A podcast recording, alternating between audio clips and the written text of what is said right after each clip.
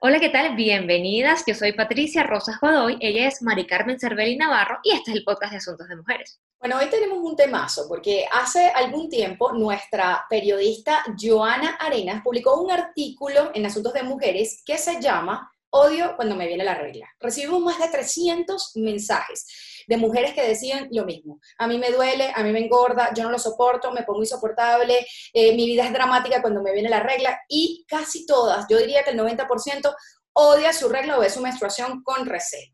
Por eso decidimos hacer un podcast con tres expertas para ver los diferentes matices de este tema. En primer lugar tenemos a la doctora Judy Sai NG, ginecobstetra y además especialista en fertilidad y en hormonas. También Inma Borrego, mentora en procesos de empoderamiento, autora de Cartas de la India y creadora del reto Mujer y Sacerdotisa. Y también Marcela Beltrán, educadora menstrual y creadora de la Marea Roja Colombia tres visiones maravillosas que se complementan. Nosotros aprendimos muchísimos de, muchísimo de este, de este podcast, de estas entrevistas. ¿Cómo nos reconciliamos con la regla? ¿Qué hacemos para reconciliarnos eh, con la regla? Que parece titánico, pero esperamos que les guste nuestro episodio del día de hoy y empezamos con esta pregunta. Judisai, Inma, Marcela, ¿cómo nos reconciliamos con la regla? Latimos juntas. Imperfectas. Valientes. Hermanas. El presente es femenino. Igualdad, libertad, sororidad. Nada nos detiene. Soy como soy. Asuntos de Mujeres, el podcast. Bienvenida, doctora Judisay, ¿cómo estás? Gracias. Buenos días, Patricia. Buenos días, Mari Carmen. Gracias por la invitación a este espacio. Eh, bien femenino, este, y bien posicionado, ¿no? Eh, quiero, quiero comenzar por hablarles desde el punto de vista médico, porque digamos, para nosotros la regla, para nosotros los médicos, o más bien para nosotros los ginecos tetras, la regla es un signo de salud, de fertilidad, es un signo de conexión hormonal, tanto así que una de las primeras preguntas que hacemos es, ¿cuándo fue tu última regla? Es la primera consulta, es la primera pregunta de la consulta. Así es. Desde el punto de vista fisiológico. En casi, todas las especialidades, siempre te preguntan cuándo fue tu última regla, no, no necesariamente cuando vas al ginecólogo. Sí, porque de pronto, dependiendo de tu motivo de consulta, por ejemplo, por ponerte un caso hipotético de una paciente que tenga acné, pues por supuesto tienes que estar segura de que no estés embarazada, ¿no? para colocarte algún tratamiento que pudiera participar, pudiera interferir con la, con la producción, o sea, con todo el proceso de, de fertilización. Este, pero en otros casos también puede ser hasta incongruente el, digamos, o estar asociado a, a, mm, problemas metabólicos. Por ejemplo, cuando no hay menstruación, puede estar asociado a resistencia a la insulina. Entonces es un proceso que de pronto no necesariamente, ¿sabes? No, no necesariamente eh, tienes la afectación desde el punto de vista ginecológico por la ausencia de la menstruación. Por eso es que siempre le digo a mis pacientes, la regla es como la perfección de lo que es tu comunicación hormonal y todo parte desde la cabeza hasta tus genitales, hasta tus órganos reproductores, de forma tal que mes a mes eso significa que cierras un ciclo y comienzas otro, mm. ¿ok? Eh, marca el inicio de un ciclo que está destinado a la ovulación y a la reproducción. Entonces, Doc, vamos a ponernos un poco técnicas ahora para luego eh, preguntar otras cositas, pero hay gente que todavía no sabe, y esto es una realidad, hay mujeres que todavía no saben por qué les viene la regla. Usted dice que tiene una finalidad de reproducción tal, pero ¿qué pasa fisionómicamente para que nos venga la regla y cuál es su objetivo? Ok. Fíjate, todo nuestro ciclo, así como eh, los animalitos tienen otra forma de ciclo, el, ser humano tiene un ciclo que se lo llamamos menstrual, ¿ok? Que todos los meses se cumple el ciclo en un mes. Y la menstruación marca el inicio, o sea, cuando hablamos de fecha de última regla, el, el primer día de la menstruación marca el inicio de ese ciclo.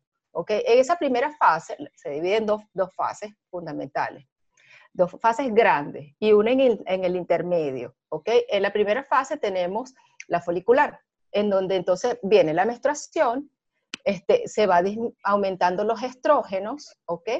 Los estrógenos aumentan de tal forma en que de pronto vienen otras señales hormonales como el pico de la LH y es cuando ocurre la ovulación.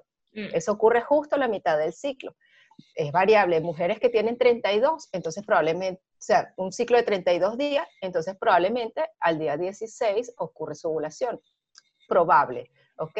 Si el ciclo es de 35, entonces probablemente entre el día 17 y 18 se cae justo, debería ser justo en la mitad del ciclo. Posterior a que ocurre la ovulación, viene la fase lútea. La fase lútea tiene por característica que predomina la progesterona y eso tiene un sentido porque creas el microambiente en el útero necesario para que ocurra la implantación del embrión. Se supone que un óvulo mes a mes es para en la espera de que ese óvulo sea alcanzado por un espermatozoide, se forme entonces el embrión y ahí el cuerpo ya está preparando la camita del embrión, que es el, digamos, el interior del útero, con la progesterona. Y una vez que se implanta, si la, por supuesto que si la, fertilización no ocurre, se implanta el embrión y crece un bebito allí, entonces el ovario ya está preparándose con algo que se llama cuerpo lúteo, que va a producir niveles adecuados de progesterona, que es la hormona que sostiene el embarazo en las primeras fases, o sea, en las primeras semanas, hasta que eh, ocurre la placenta.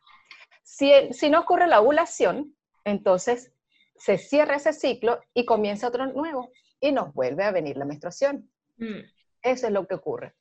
Ahora bien, eh, hace poco publicamos un artículo que se llama Odio cuando me viene la regla y una de las quejas principales de todas nuestras lectoras, hubo una avalancha de mensajes, era es que me duele demasiado, es que me da mal humor, es que mm, es aumento de peso. Y suponemos nosotras, porque también lo vivimos, que tiene que ver con temas hormonales. ¿Qué pasa con las hormonas ahí? ¿Qué, qué influencia ejercen las hormonas en todo este cambio más allá de lo, fisiológico, ¿no? Sí, sí, sí, definitivamente el, ya después que ocurre la ovulación y empieza la progesterona, él es el que hace de las suyas, ¿no? Y a medida que nos acercamos más a la, al próximo ciclo o a, digamos, a, la menstruación, mientras más nos acercamos, entonces se hacen como más intensos los síntomas, aumenta más el mal humor, la poca paciencia, empieza también el sueño, el drama, porque el drama, es mi especialidad, esa es mi especialidad, aparte del drama es mi especialidad. Porque además está también documentado que existe el síndrome premenstrual, existe, y en, su, en sus casos más graves, donde la persona ya hay un cambio de humor que le altera el día a día, entonces ya no lo llamamos síndrome premenstrual, sino en su fase más severa, que es el síndrome disfórico. ¿ok? Mm. Y sí, está comandado, eh, la progesterona es la protagonista. Eh, maneras de, de resolverlo, mira, se han valido de todos, inclusive de, este, de pronto se ha tenido que valer de, de los, del uso de anticonceptivos porque eso te aplana en cierto modo tu, la producción hormonal intrínseca, o sea, tus hormonas internas, y prácticamente caes como en un estado de silencio hormonal en el que lo que haces es, este, digamos, calmar toda esa ola de, de, de eventos, ¿no? Y sí, hay una serie de cambios que la mujer es muy sensible, toda mujer que se conoce lo, se da cuenta. Hay un aumento de peso considerable que puede ser hasta de 2 kilogramos por la retención. 2 kilogramos, pero es que me pasó en la última regla, me pesé y dije, Patricia, este no es tu peso. Mente, este no es tu peso. Me volvió a pesar a los 10 días y tenía 2 kilos menos. 2. ¿Verdad, Mari? Te lo comenté esta semana no lo puedo creer, dos kilos, aumenté dos kilos con la regla. Pues sí. Sí, la retención del líquido puede ser tanta que, que acumula dos kilos, son dos kilos prácticamente. Ah. Generalmente son dos kilos. La verdad que a muchas mujeres es raro más bien la mujer que no le suceda o si no le sucede es porque no lo ha investigado. De pronto no se ha pesado durante esos días de la menstruación. Y claro, lo otro que, que es muy común es el sueño. Ah, sí. Antes de la menstruación estamos déficit de energía.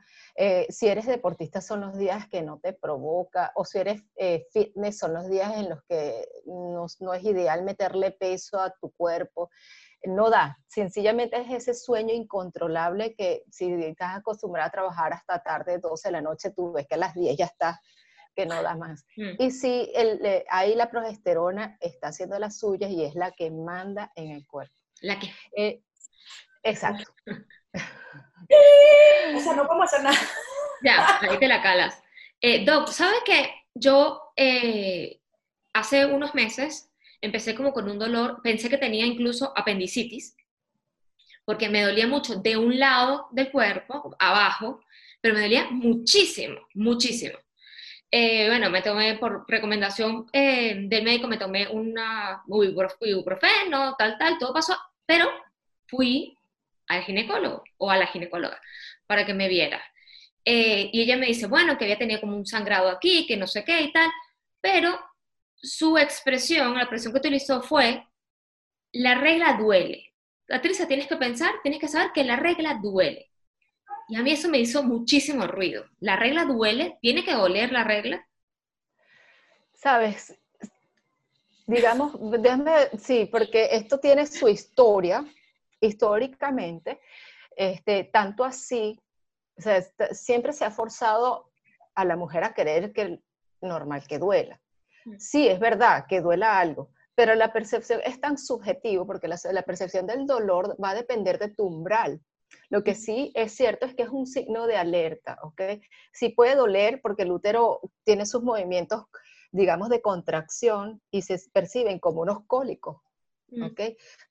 Claro, pero hay que, es, también es, hoy día se está promoviendo toda una ola en cuanto al dolor eh, menstrual porque no es normal. Cuando el dolor cuando hay dolor menstrual, hay que evaluar porque eh, si es algo fisiológico de ese episodio menstrual o a ti te duele todas las menstruaciones porque no es normal. Mm. A mí, desde el punto de vista, yo no lo considero normal. Si, si el dolor viene todas las menstruaciones, todos los meses, sobre todo si es incapacitante, ahí hay que evaluar que algo está sucediendo. Mm. Y por eso creo que hoy día tenemos tanta tasa de infertilidad por endometriosis, porque es algo que en mi época, recuerdo que en mi época de infancia, inclusive la, la, chica que no asistiera al colegio por dolor menstrual, era hasta, hasta cierto modo le hacíamos un bullying, oye, pero si es débil, oye, pero tanto así, la, tildábamos de exagerada. Y, y mira, ¿por qué no? A lo mejor ella tenía endometriosis desde ya. Y probablemente en su vida adulta cayó entonces dentro del grupo de infértiles porque no se le dio la atención en el momento. Yo entonces, para mí sí es importante. Sí, sí. Yo conozco gente que hasta se desmaya del dolor. Exacto. Entonces, no es, no es algo que debamos ignorar. Ahora, si fue un episodio único, mira, Patricia, me vino así esta vez, este, me tomé un analgésico y, y calmó, pero me ocurrió esa vez y ya. La, parte de esto es el autoconocimiento, o sea, obsérvate. Yo le digo a, mis pacientes, mira, vamos a esperarnos tres meses y obsérvate a ver qué sucede con las otras menstruaciones. Okay. ok, si de pronto se repite mucho este episodio, sí, entonces ponemos un plan de acción. Pero sí hay que ponerle, hay que prestarle eh, atención, no hay que ignorarlo acabas de decir algo que me llamó mucho la atención y a mí me pasa, y yo creo que a muchas también. Yo tomo una pastilla anticonceptiva con la que no me viene nunca la menstruación. Y me acuerdo que cuando mi doctor me la recetó, decía, bueno, hay mujeres que se rehusan a eso, pero hay otras como que es lo máximo. Y yo no tengo síndrome premenstrual, o a veces creo que lo tengo, pero pues, es que sucede sin ningún control. Muchos médicos ya que me han visto me han dicho que esto no es normal, pero tú acabas de decir que esto puede ser un paliativo del dolor, de los síntomas, etcétera. Mm. ¿Está bien o no está bien esto? Que no nos venga la regla. Gracias a un anticonceptivo. Depende del tipo de anticonceptivos que estés tomando, porque se supone, hay, hay anticonceptivos de dos componentes que tienen su componente estrógeno y progesterona.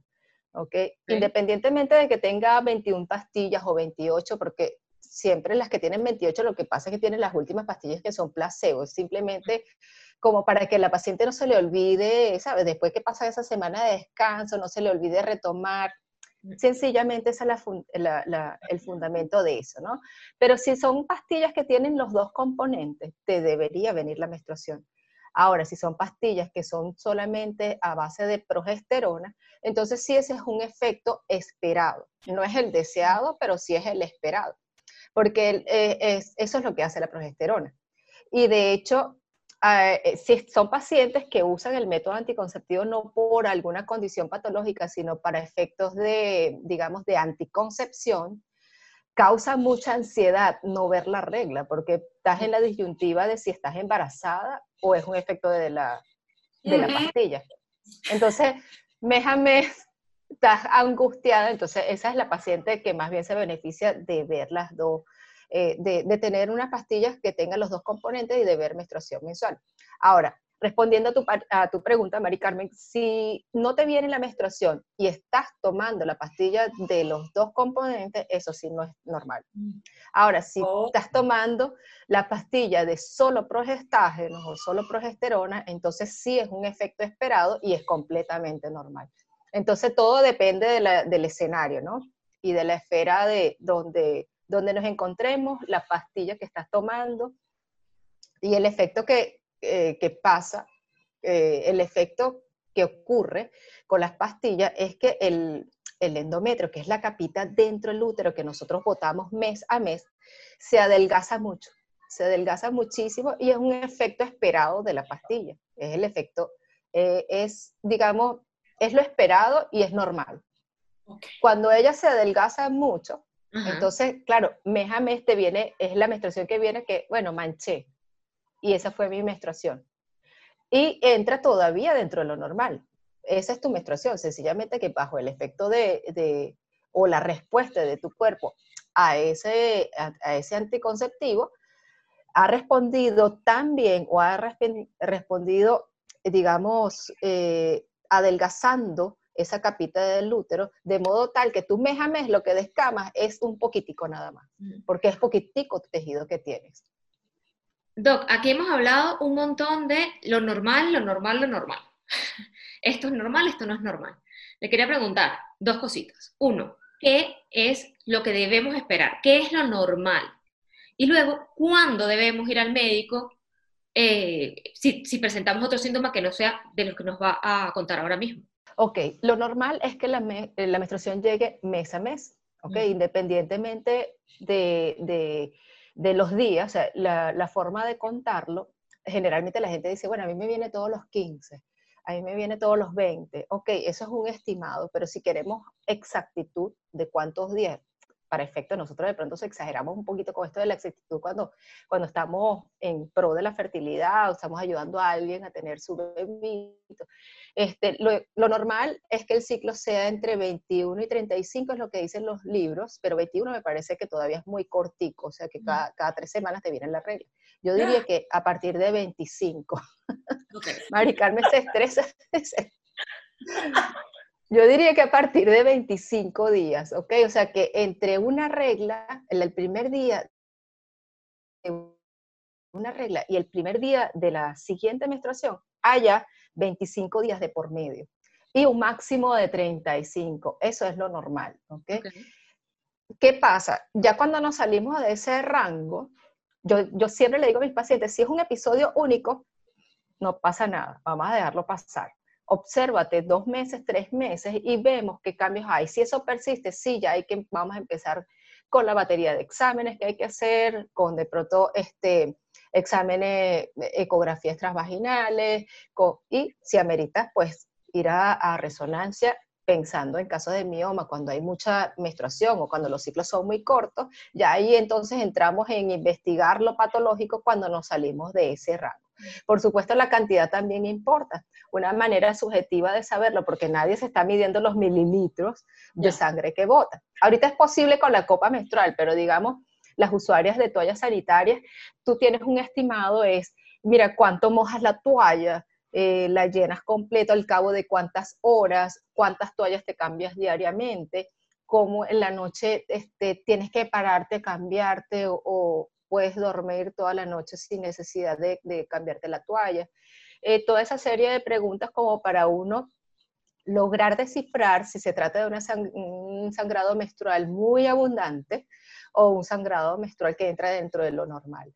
Ahora, la poca menstruación ya nos habla no de anormalidad, sino de pronto los niveles hormonales de esa persona deben estar bajos, que no logra estimular ese tejido endometrial como para que eh, alcance un grosor suficiente y que venga una menstruación en una cantidad considerada, ¿no? Eso, digamos, eh, a grandes rasgos, para que una paciente se oriente de que puede ser normal y que puede ser anormal.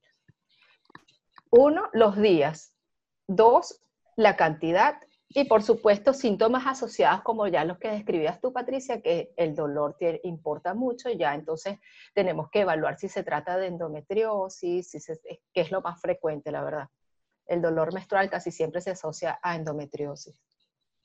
Doc, ya para terminar, y esta es una pregunta que sé que le va a interesar a todas. Aparte de, sí, de tomar pastillas, si no estoy tomando pastillas, todo está normal, como lo estás diciendo, ¿qué cositas puedo hacer para que baje un poquito los síntomas del síndrome premenstrual? ¿Se puede o, no? Sí, sí se puede. Lo que pasa es que este, en esto las pacientes tienen que ser muy disciplinadas, muy ah, disciplinadas. sí. Hoy día, hoy día se sabe que hay alimentos inflamatorios y alimentos no inflamatorios.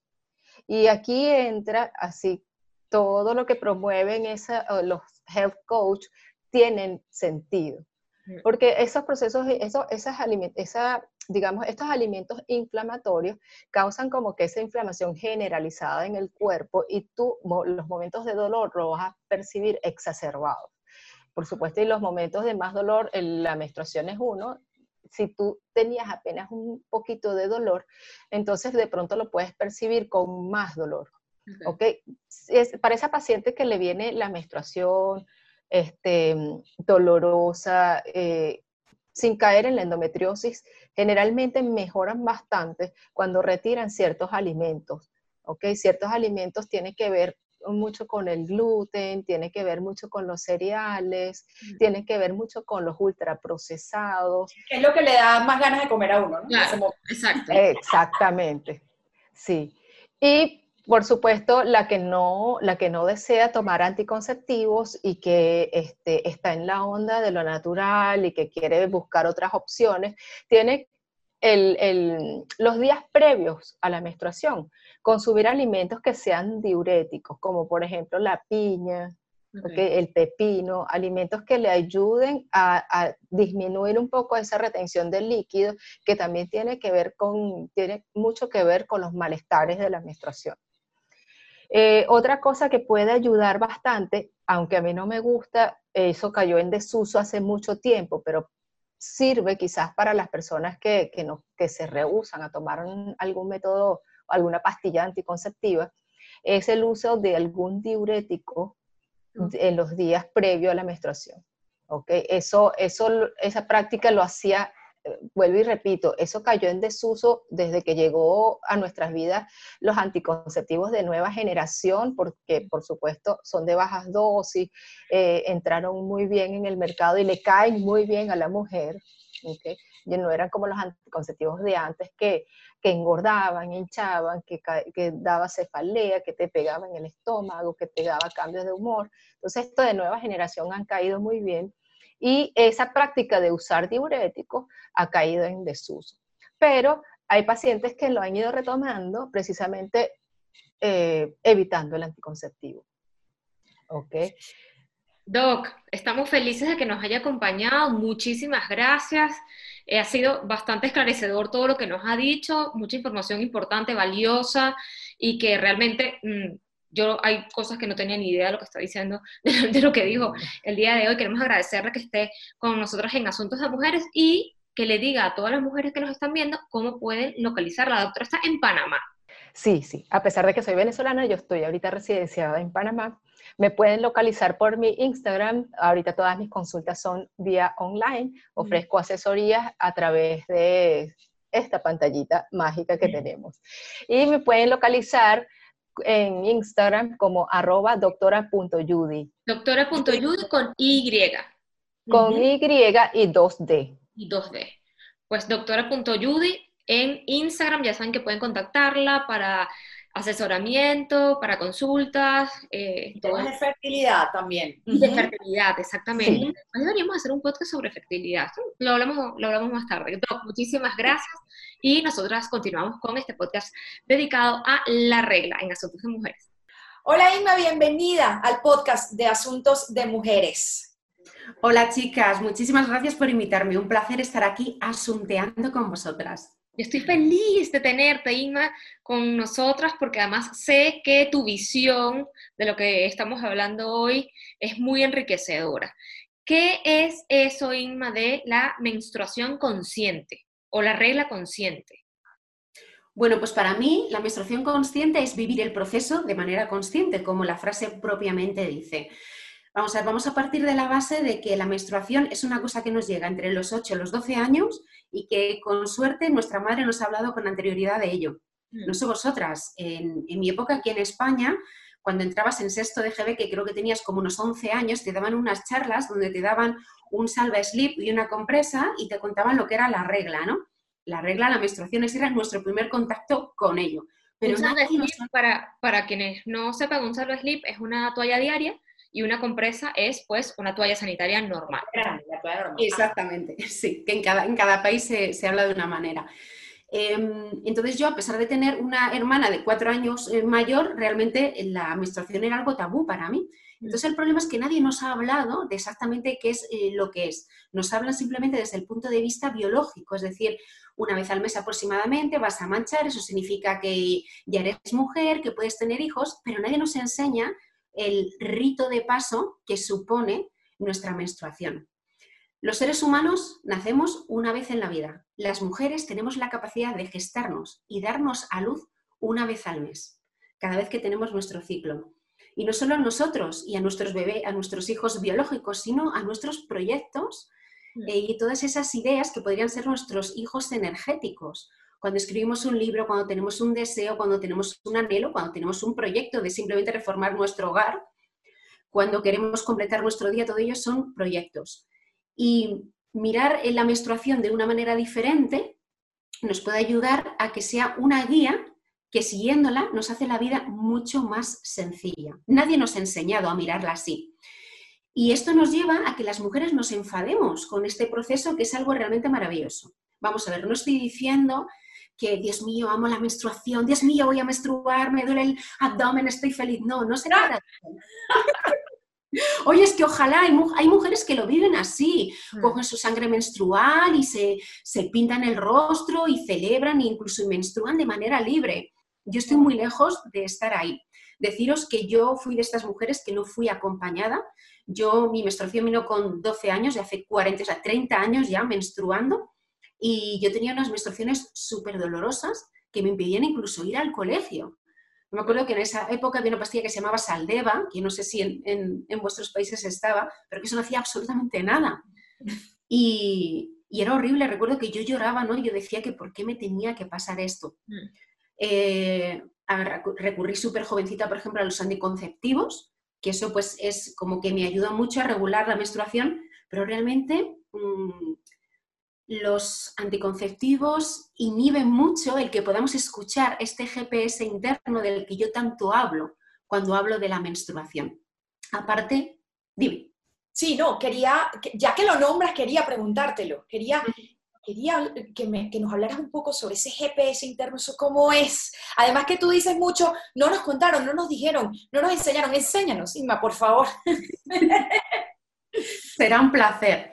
Eh, vamos a ver, nuestro ciclo menstrual tiene ciertas fases, es decir, cuando estamos menstruando, cuando terminamos de menstruar, cuando ovulamos y cuando va a venir nuestra menstruación, que es la frase, esa fase que tantos odiamos, ¿no? esa fase premenstrual que todas estamos como tan enfadadas. entre otras cosas.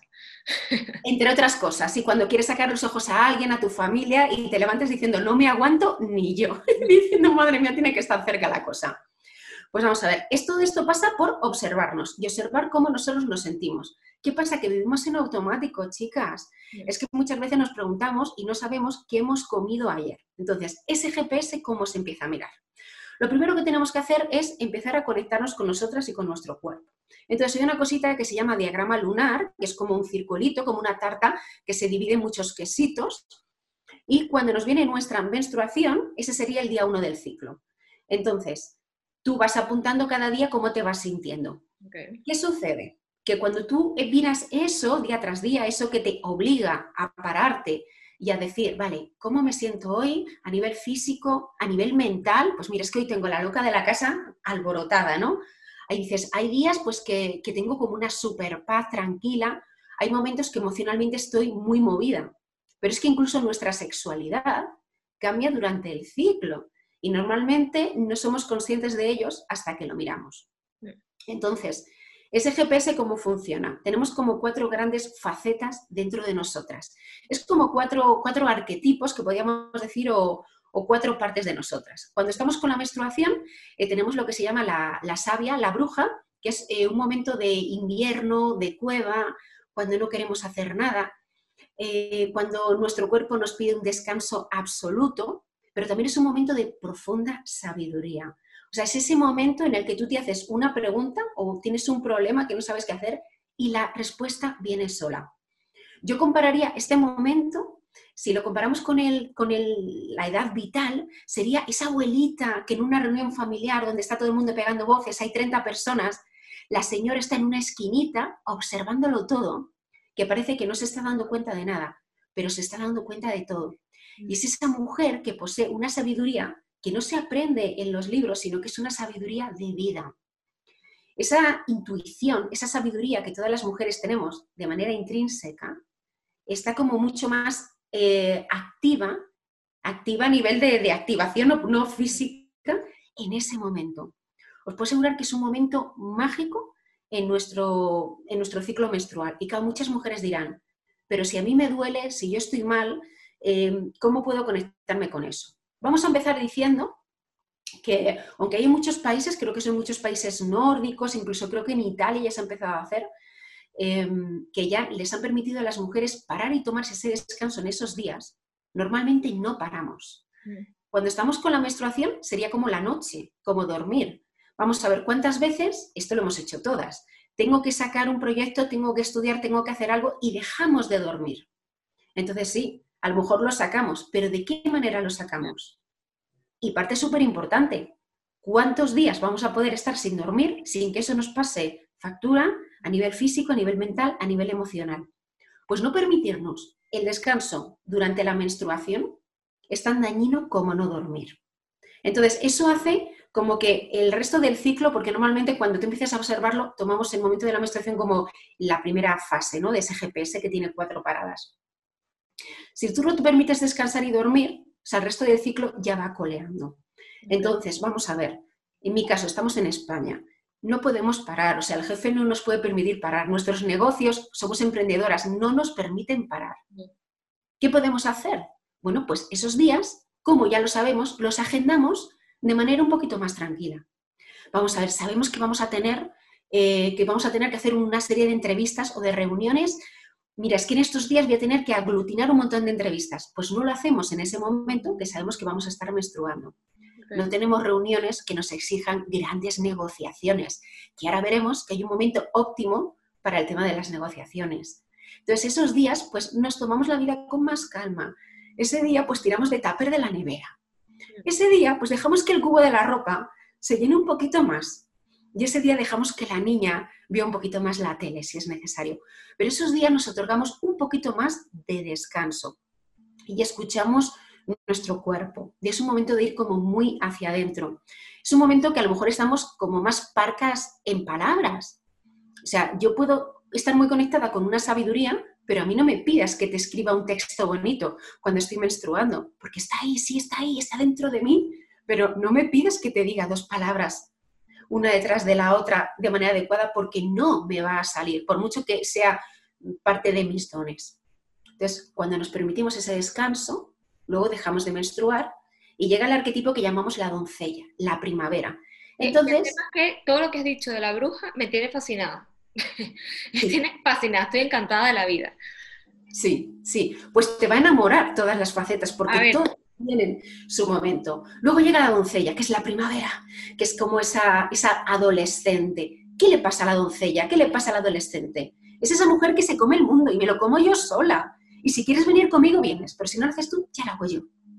Entonces, esa mujer dinámica es muy mental. Ah, ¿qué tengo que hacer? Esto, esto, esto. A la doncella le encanta hacer listas. Eres hiperproductiva en esta fase. Es cuando dices, Dios mío, ¿qué he hecho? Que media mañana me he comido toda la agenda y lo he hecho sola, porque estamos muy mentales, estamos muy enfocadas. Y bueno, os podéis imaginar, a la sociedad le encanta esta faceta de la mujer. Y yo creo que aquí es donde las mujeres tenemos una gran clave, porque las mujeres venimos de ser como muy amas de casas y en nuestro proceso de empoderamiento, pues eh, hemos salido al mundo muy desde esta doncella, pero desde una doncella herida.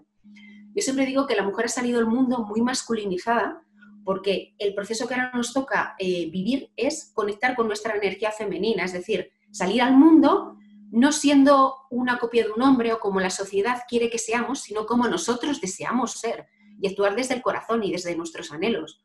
Yo no quiero eh, trabajar como un hombre, quiero que se me permita trabajar desde todo el potencial que yo como mujer poseo.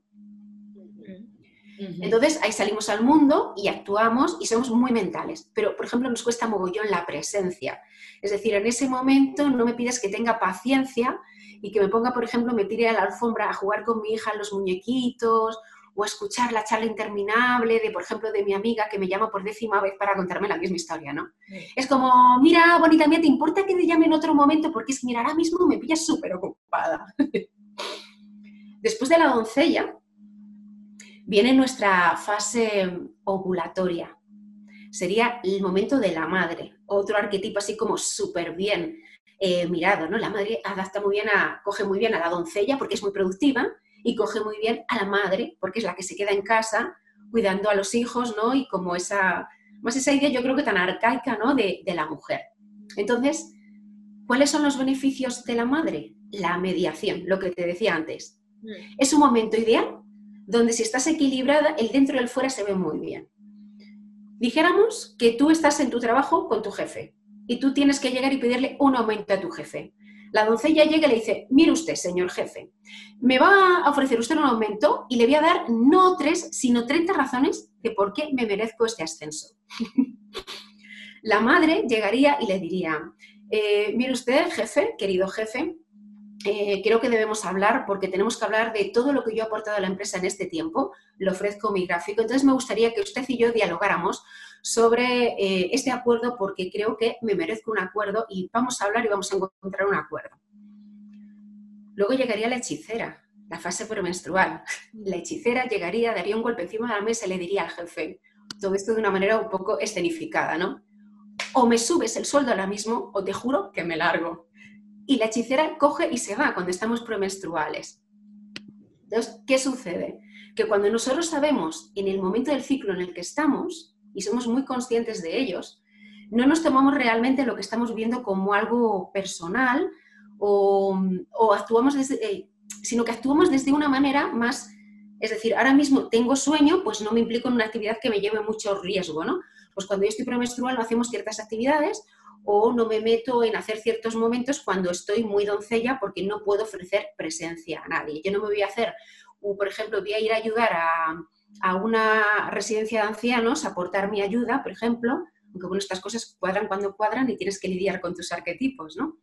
Pero si tú puedes elegir un momento óptimo para hacer cada cosa, este jefe ese interno es el que te guía. Como os decía, el gran desafío, por ejemplo, de la madre es el equilibrio entre el dar y el recibir. Las mujeres hemos aprendido mucho a dar, a dar, a dar, a dar sin esperar nada a cambio. Y es cierto que la ayuda debe ser dada desde, eh, desde, ser, eh, desde el altruismo, pero tiene que haber un equilibrio con todo ello, porque si no llega un momento que nos desgastamos. Y después de esto llegaría nuestra, nuestra hechicera, ese momento premenstrual. ¿Qué pasa? Que si no nos hemos permitido el descanso adecuado cuando estábamos menstruando, si no hemos actuado desde el corazón, con coherencia, desde donde deseamos ser. Si no hemos guardado un equilibrio entre lo que hemos dado y lo que hemos recibido, no sentimos esa valoración, nuestra doncella llega y vamos, vamos, se pone de uñas, porque la doncella para mí correspondería como ese, ese arquetipo de la mujer empoderada, que ya tienes cuarenta y tantos, que se supone, bueno, ahora ya no, porque tenemos los hijos muy mayores, que nuestros hijos son más mayores, es decir, ya no tenemos tanto ese peso de la maternidad. Supuestamente, todo esto supuestamente, tenemos una estabilidad a nivel emocional, de pareja, económica, y es cuando esta mujer dice, ahora soy yo la mujer que he venido a ser. Entonces, eh, la hechicera nos habla mucho de libertad, desde ese deseo de, de ser realmente nosotras, pero también es una mujer realmente creativa. Es un momento en el que el consciente y el inconsciente, o sea, están pegaditos de la mano. Yo siempre digo que mis escritos más bellos salen de mi hechicera, porque estoy en esa línea donde estoy conectada con mi sabiduría, pero todavía soy una mujer súper creativa. Cuando tú, por ejemplo, cuando yo, por ejemplo, entiendo esto y a veces digo, quiero escribir o me empiezan a brotar, porque es como una fuente que brota, lo miro y estoy premenstrual. Entonces, cojo mi papel y mi boli y escribo. Y os puedo asegurar que si tú escribes una semana al mes durante X meses, escribes un libro. Qué bonita esta clase magistral, qué bonita. No podíamos ni intervenir porque no podíamos ni intervenir porque pues, a ver, queríamos que nos contaras todas estas fases y además que no las sabíamos y, yo estaba dando cabo y decía, ah, con razón, ah, con razón. Ahora lo entiendo todo. Ahora lo entiendo todo. Inma, eh, después de esto que nos acabas de decir, que nos dejaste sin palabras y con, una gran, gran panorama diferente, nos marcaste la vida y la diferencia a partir de ahora. Cuéntanos dónde te podemos encontrar y saber más de ti y de todos estos temas. Pues bueno, por todas partes. Tú googleas Ima Borrego y estoy por todos lados. Pero básicamente tenéis mi web imaborrego.es y bueno, estoy en Facebook, en Instagram, en YouTube también. Así que por ahí me podéis encontrar y hay mucha información de, todo esto y bueno, pues de todos estos temas de empoderamiento de los que yo trabajo. Y bueno, deciros, por ejemplo, muy importante, que a la hora de poner límites, igual que como os decía, de negociar o de nuestra sexualidad, lo vivimos de manera diferente. Mm. Entonces, no somos cíclicas, no somos bipolares, como dicen los hombres, o sea, no, no estamos locas ni somos bipolares, somos cíclicas. Entonces, simplemente cada día somos un poco diferentes, con sus cosas buenas, sus, sus sombras, sus luces y sus matices, pero somos completas y somos maravillosas. Y ojo, el ciclo menstrual es un regalo. Eh, muchas mujeres no consiguen hacerlo por los dolores, las molestias que hay, entonces, bueno, eh, el ciclo no tiene que molestar, no tiene que doler. Cuando eh, holísticamente, cuando el ciclo menstrual resulta muy doloroso, nos habla mucho de la desconexión con nuestra propia feminidad y con quien nosotras somos. Por lo tanto, continuamente preguntamos quiénes somos, qué deseo de la vida y qué mueve mi corazón. No lo que me han dicho la sociedad, mi familia, mis estudios o el título que tengo en la pared. Lo que mi corazón dice que debo ser, es ahí cuando nos empezamos a reconciliar.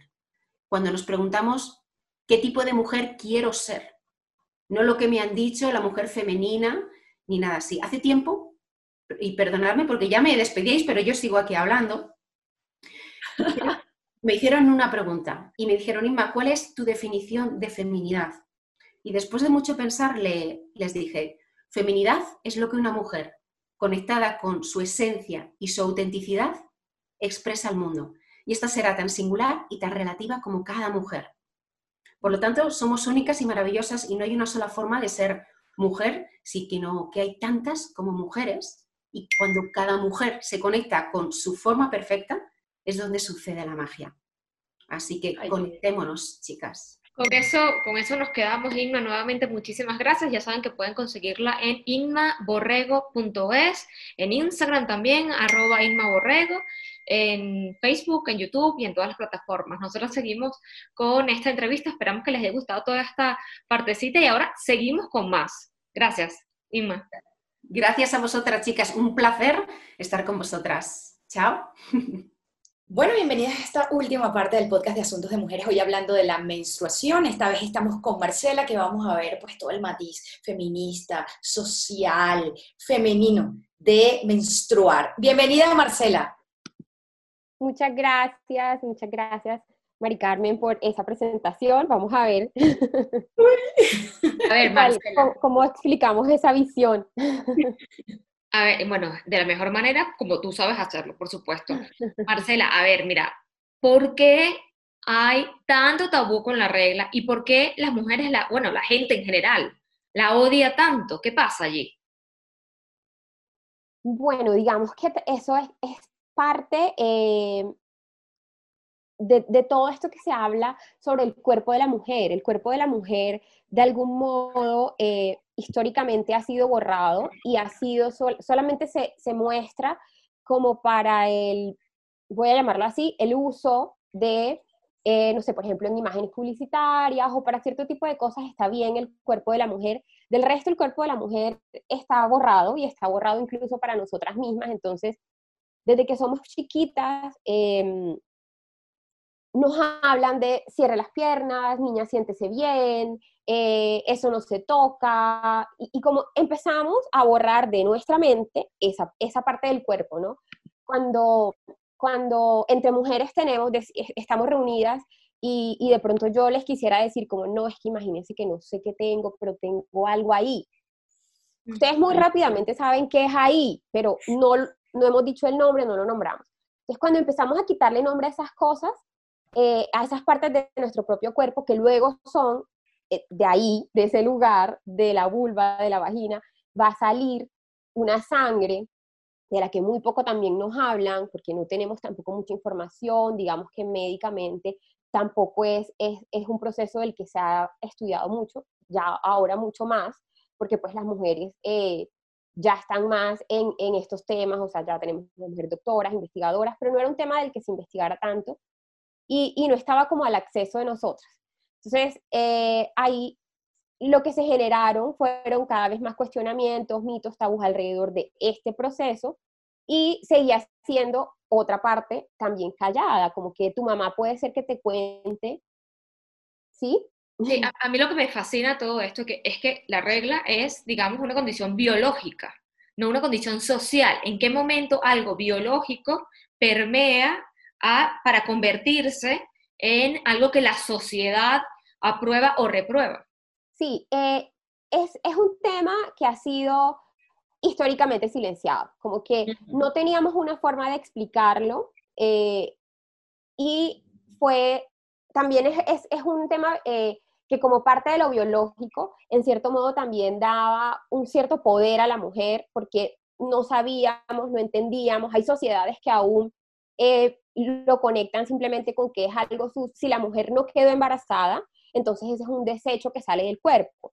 Entonces, al final, todo lo que nos rodea, a pesar, aún siendo algo biológico, termina volviéndose algo cultural, algo social, impregnado por todo esto. Entonces, eh, termina siendo silenciado también, algo que se tiene que ocultar, algo y, en la mayoría de sociedades, digamos.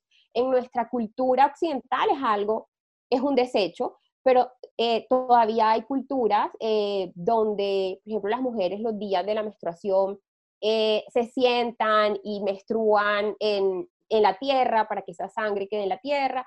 Hay muchas otras maneras que también ancestralmente mujeres de otras culturas se han relacionado con la menstruación, pero para nuestra cultura occidental es un tema que se, que se invisibilizó y que ha sido así históricamente y cada vez, digamos que con todo este tema de opresión, de limpieza, por ejemplo, ahora en estos temas que estamos en pandemia, cada vez que han ocurrido estos temas en los que el tema de higiene entra mucho más fuerte, entonces a las mujeres nos impacta más porque, porque creemos que la higiene menstrual es como tener simplemente que estar excesivamente limpias ahí, pero no hemos reconocido que hay partes de la, de la vulva y de la vagina que no es que estén sucias, sino que son también parte de nuestra naturaleza. Entonces es como ese reconocimiento del cuerpo, digamos, es lo que yo siento que ha sido lo que ha invisibilizado y nos ha alejado de, eh, de entenderlo como un proceso biológico y simplemente está conectado con algo cultural lleno de mitos y de tabús y de desinformación sobre todo pero se ha empezado a desmitificar. Eh, y tú decías muy al principio que ya hay publicidad no con sangre azul y con sangre roja, ya hay influenciadoras hablando de esto, ya se está hablando de otra forma, ¿no? Pero todavía hay cositas, le hacen resistencia. ¿Cómo es posible que pongan la sangre roja? O sea, siguen haciéndole resistencia al tema. Eh, cuéntanos qué ves ahí, cuáles son los matices de esa desmitificación como les decía al principio, es como que pareciera, yo lo siento así, que la menstruación ha ido saliendo del closet en algunos ámbitos. Es como el feminismo, ¿no? O sea, en algunos lugares o, o en algunos niveles sociales, hablar o decir que eres feminista es como algo play, es como algo chévere. Eh, usar la copa menstrual es algo chévere. Pero, pero no es así socialmente, no es así en todos los lugares. Entonces todavía, por ejemplo, eh, las mamás van a hacer mercado y compran las toallas sanitarias para la menstruación y están abajo en el carrito y encima ponemos todas las otras cosas. Pero las toallas sanitarias no están, o sea, no es algo que ni siquiera podemos, somos capaces de mostrar tan abiertamente. Si están en el baño, están guardadas al fondo y en el baño de la visita no se ponen, por ejemplo. Entonces es como, sigue habiendo mucho tabú alrededor, incluso en, yo diría en todos los niveles socioeconómicos. Yo trabajo con niñas y con jóvenes y en los colegios es impresionante cómo es el tabú si una niña se mancha, eh, niñas cuando tienen su primera menstruación y no sabían, piensan que algo les pasó. Entonces, sigue habiendo todavía todo este tema, eh, aunque hablemos más de ello, tenemos que seguir hablándolo y tenemos que seguir poniéndolo siempre y generando esta conversación, no solo con las niñas y con mujeres, sino también con hombres y con niños. Yo me acuerdo que, yo me acuerdo que yo estaba en el colegio, creo que esto lo he contado varias veces, no sé si en lives, eh, pero por aquí seguro, y estaba en el colegio, estudiaba con un colegio de puras niñas y nadie decía que tenía la regla. Y no solo nadie decía que tenía la regla, sino que si tú ibas a pedirle una toalla sanitaria a alguien, le, le pedíamos, tienes una galleta. Esa era el, la palabra código para ni siquiera tener que decir en voz alta una toalla sanitaria, necesita una toalla sanitaria, ¿no? Siempre ha habido como ese tabú. Yo sí creo que sí se ha venido, ha habido como una evolución en ese sentido, pero como tú dices, pues falta, falta muchísimo. Queremos preguntarte, em, Marcela, ¿cómo, ¿cómo de una manera feminista podemos o debemos asumir la regla? Siento que, que hay unas miradas en las que la menstruación eh, es vista como algo... Eh, digamos, como si necesariamente fuera algo que te diera poder o como que la menstruación es algo maravilloso o que la menstruación es... Y no necesariamente, o sea, al final cada una puede ver su menstruación, eh, digamos, entendiendo su propio contexto y sus propias condiciones. Si tú tienes una menstruación que es supremamente dolorosa y que no has podido encontrar cuál, digamos, cuál es la patología o qué es lo que ocurre ahí, entonces no te vamos a decir, ama tu menstruación, porque pues es algo que te está generando mucho dolor. Pero en general la menstruación eh, debería ser vista como una, digamos, como esa tarjeta que te marca que tú eres una persona saludable. Mm. Si tú eres una persona con útero y estás en etapa fértil y menstruas, o deberías, o ovulas y menstruas, saber que la menstruación te viene es un síntoma de que tu cerebro conectó con tus ovarios, con tus eh, trompas uterinas y que está habiendo un proceso natural en tu cuerpo además hormonal y que son, pues muchas cosas ocurren eh, y que es salud. Entonces, mi mirada hacia allá, digamos, si, si, le ponemos como ese punto feminista, es como reconocernos nuestro propio cuerpo, verlo, de pronto no tenemos que ser eh, doctoras o médicos para entender a la perfección cómo funciona, pero sí saber, eh, no sé, cuánto tiempo dura tu ciclo menstrual, eh, saber, por ejemplo, apropiarte y adueñarte de tu cuerpo para que cuando vayas a una consulta médica sepas qué preguntar, eh, no te sientas, digamos, a las niñas muy jóvenes les decimos como cuando vas por primera vez a un ginecólogo o ginecóloga, eh, no necesariamente estás obligada a decir que tuviste una relación sexual con penetración, tú puedes decirlo en el momento que tú lo quieras decir. Eh, entonces, realmente al final, el abordaje que yo le doy a la menstruación es como una puerta de entrada para empezar a hablar de la salud de las mujeres, para empezar a hablar de todo lo demás que está alrededor de salud sexual, de incluso proyectos de vida. Entonces, por eso es como la mirada que yo le doy a hablar de menstruación, por ejemplo, desde María Roja, que es como hablemos de menstruación y correr, como la regla es correr, la regla es estar activas, como ponerlo, creo que, digamos, en resumen, la mirada feminista sería esto, ponerlo en las conversaciones, hablar de la menstruación. Simplemente, no, no tiene que ser como, o que la amo, o, o sea, simplemente hablar de ella. Eh, para que así cada vez más las niñas que vienen detrás ya lo escuchen y ya sea algo natural de lo que se habla, las niñas y los niños. Porque mm, nosotros tenemos un, un, taller con hombres y mujeres en el que les preguntamos a todos. la primera pregunta con la que el taller inicia es, ¿cuándo fue la primera vez que viste la menstruación? Y los hombres empiezan como, no, pero es que a mí no me viene la menstruación. No, pero ¿cuándo fue la primera vez que la viste? La tuviste que haber visto en algún momento. Y por lo general, la primera vez que hombres y mujeres vemos la menstruación es en las canecas de los baños. Cuando nuestra mamá o nuestra hermana mayor votaban y nosotros nos dábamos cuenta que algo pasaba, entonces, claro, la relación que tenemos con la menstruación sigue siendo esa, el desecho, lo sucio. Mientras que si la primera vez, cuando les preguntemos a las niñas que ahora tienen 10 años, en, en 10 años, ¿cuándo fue la primera vez que viste la menstruación? Fue como, no, yo la escuché en un podcast de asuntos de mujeres hablando de menstruación. Qué maravilloso es hacer esa transformación. Ay, qué bueno. De hecho, es eso, generar una conversación a través de ella, poniéndola en todos los ámbitos. Eh, Ay, qué rico, porque además lo vi, lo visualicé. Esa es como la apuesta social de Marea Roja, hablar de menstruación en todos los lugares que se pueda. Eh, Marce, de hecho, hablar en todo lo que se pueda. Mi hija ahora tiene seis años y medio y cuando tenía cuatro años me perseguía a todos lados, bueno, todavía me persigue, pero, pero digamos que antes más. Entonces yo estaba en el baño y para hacer el cuento, me preguntó si yo estaba usando pañal. Es decir, yo estaba allí cambiándome mi toalla sanitaria, este, mamá, y es una cura, curita grande para una herida. Eh, y yo, por supuesto, bueno, soy la directora de Asuntos de Mujeres, explicar esto. Entonces empecé, no, bueno, Emilia, eso es un, eh, bueno, es que eso es un... Ay, no, eso no, es nada, nada. Este...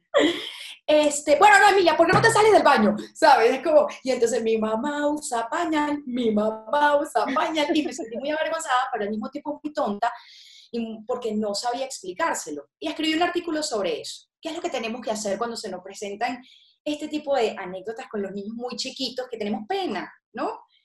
Sí, es que realmente como las primeras cosas para hablar de menstruación, digamos que hay, hay dos puntos. Uno es haber uno mismo entendido qué es eso. Bueno, no, sí, la menstruación es un proceso natural del cuerpo, hija, como eh, cualquier otro, como respirar, como estornudar, pero es algo que nos pasa a las mujeres en una edad.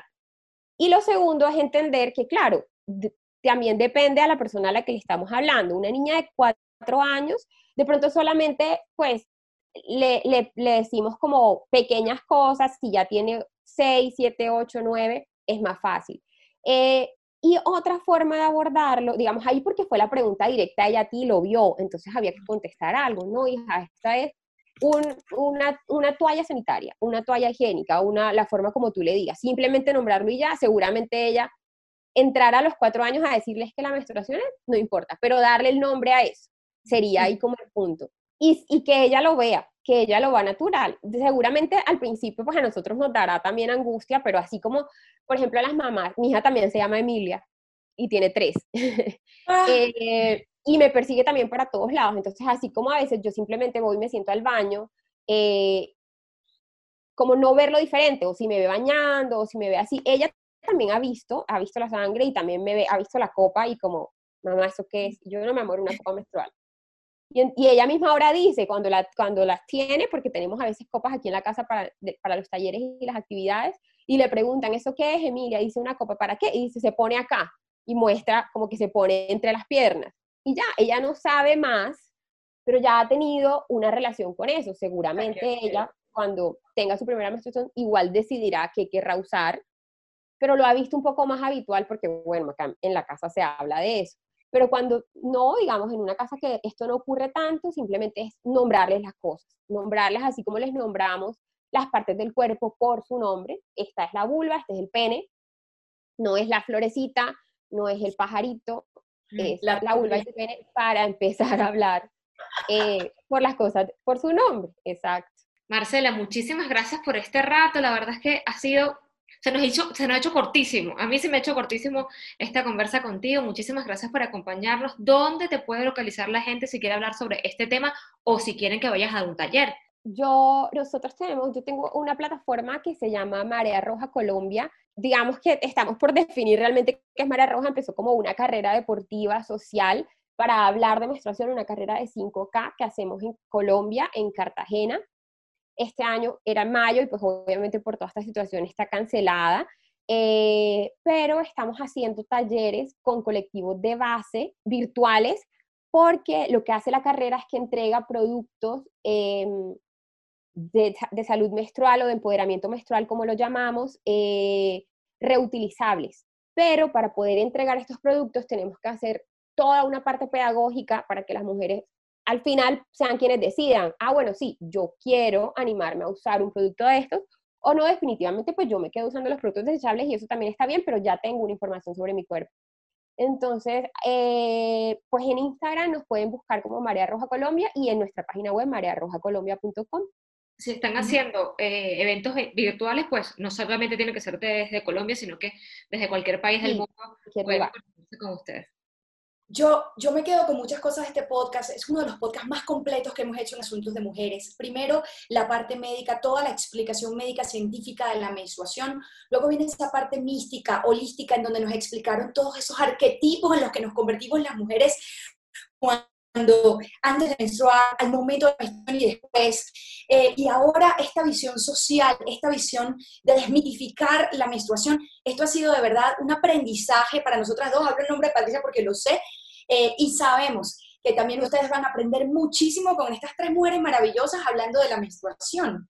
Yo quisiera agregarte algo, perdón, Mari Carmen, eh, y es el tema que, que, que, muchas veces como que la menstruación también es, un, es, es, es, una puerta de entrada, como les decía, para hablar de, de los derechos eh, a los que muchas personas no tienen acceso. Por ejemplo, no es igual una niña quiero como dejar, como dejar esa inquietud porque nosotros desde Marea Roja recibimos también donaciones para las personas que quieren aportar a estos temas y es, no es igual una niña en un contexto rural de 13 años que va a su colegio y un niño de la misma edad que va a su colegio y los días en los que esta niña tiene la menstruación y en su colegio no hay un baño, no hay agua, no tiene elementos de higiene, entonces es mucho más difícil para ella acceder a un derecho universal que es la educación.